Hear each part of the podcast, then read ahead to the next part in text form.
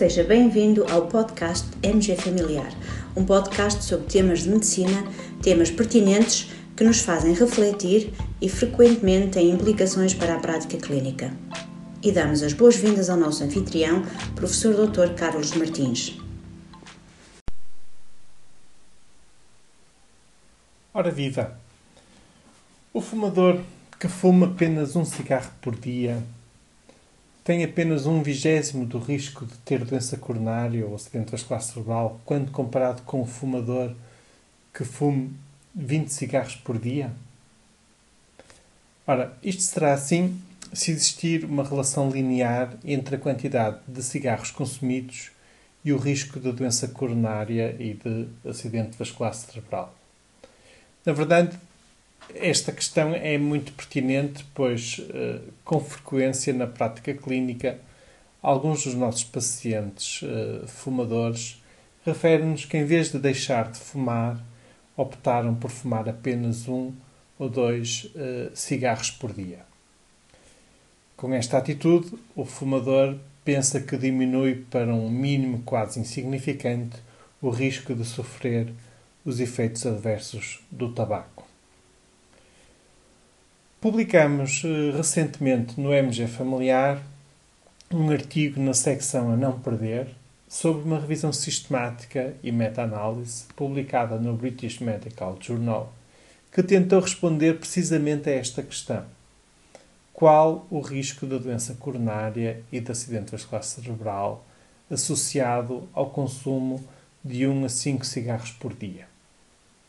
E as conclusões uh, são muito claras o risco é muito superior àquele que se esperava, pois, ao contrário do que se verifica no risco, por exemplo, de cancro do pulmão associado ao consumo de tabaco, em que aí sim se observa uma relação linear, no caso do risco da doença coronária e de acidente vascular cerebral, hum, não se observa essa relação linear.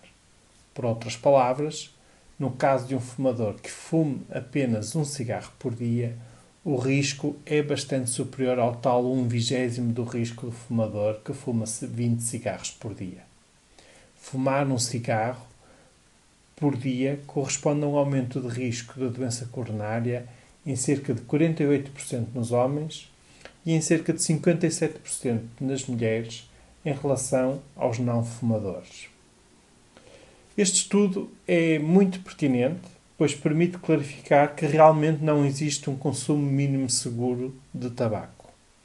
No fundo, benéfico mesmo para a saúde dos nossos pacientes, fumadores, é cessarem completamente o consumo de tabaco.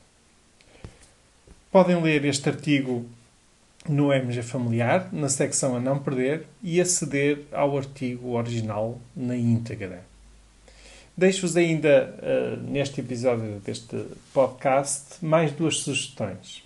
Flexopneia, sabem o que é? Pode ser um elemento fácil de pesquisar e pode ser um fator de prognóstico na insuficiência cardíaca. Finalmente, destacamos a aplicação móvel MySNS Carteira.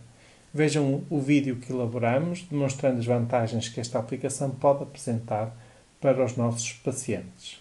Tudo isto e muito mais ao vosso dispor no portal MG Familiar. Até uma próxima oportunidade. Um abraço. E terminamos assim esta edição do podcast MG Familiar. Muito obrigada por nos ouvir. Se desejar completar a sua leitura, muitos dos conteúdos abordados neste podcast estão disponíveis em www.mgfamiliar.net. Até à próxima!